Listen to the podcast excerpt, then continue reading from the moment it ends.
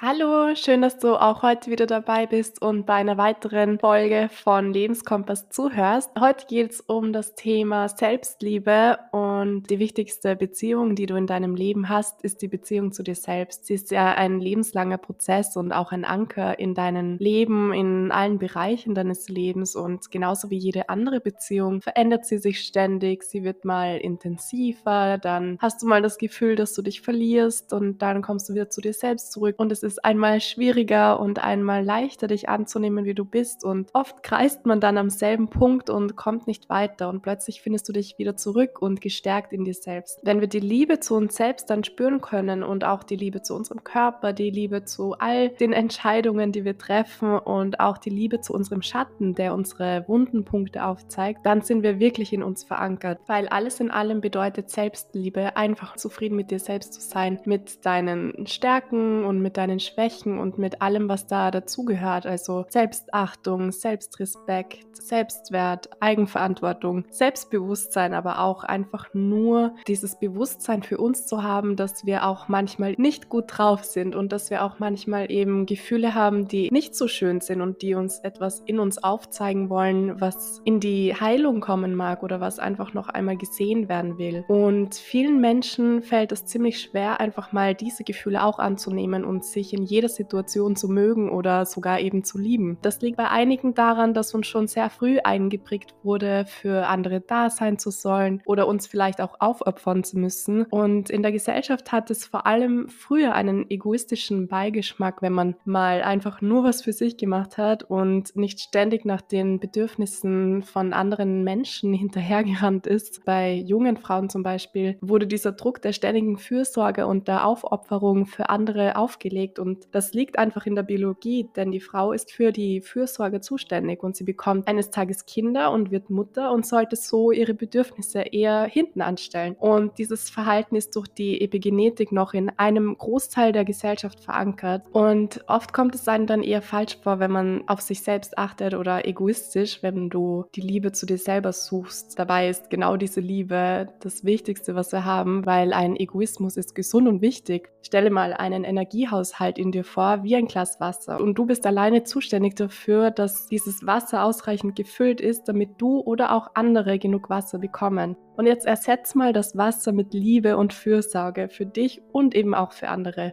Wenn diese Liebe nicht in dir aufgefüllt ist, wie sollst du sie dann jemand anderem geben? Genauso ist es dann auch mit Beziehungen, wenn du dich nicht selbst liebst wie kannst du dann eine andere Person lieben? Weil wenn du dann ständig das Gefühl hast, die andere Person muss mir meinen Selbstwert und meine Selbstliebe geben, genau das kann die andere Person in dir niemals erfüllen auf Dauer.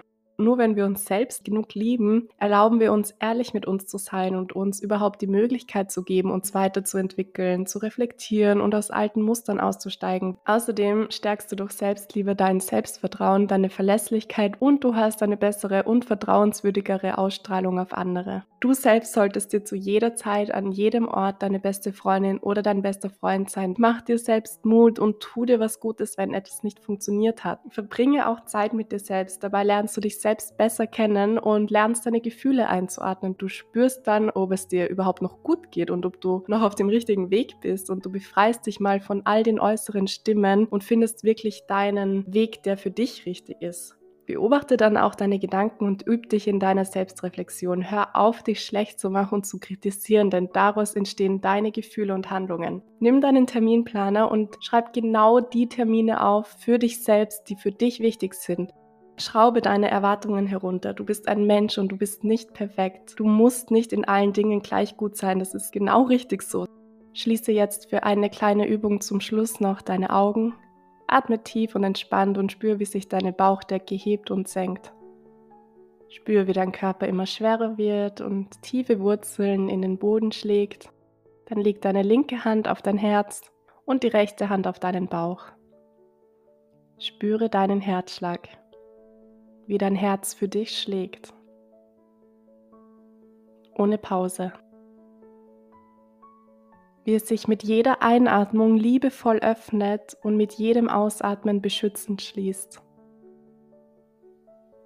Und du stellst dir vor, dass dein Herz wie ein grüner Ball beginnt zu kreisen. Und jetzt stell dir mal vor, dass dieser Ball sich auf deinen ganzen Körper ganz langsam ausstrahlt, so als würde dein Herz beginnen zu lachen. Lass es immer weiter ausstrahlen. Spüre die Liebe in dir. Ich bin liebenswert. Ich bin wertvoll. Ich bin gut, genauso wie ich bin. Atme noch ein paar Mal tief ein und aus und öffne langsam deine Augen. Du bist nicht weniger wichtig als andere. Du bist auch nicht weniger wertvoll als andere. Deine Bedürfnisse, deine Gefühle sind bedeutsam und zählen genauso wie die deines Gegenübers. Hör immer mehr auf sie, sie leiten dich durch das Leben wie ein kleiner Kompass voller Intuition und Weisheit. Sei dir selbst dein bester Freund und starte voller Liebe und Selbstachtung deine Woche. Bis zum nächsten Mal.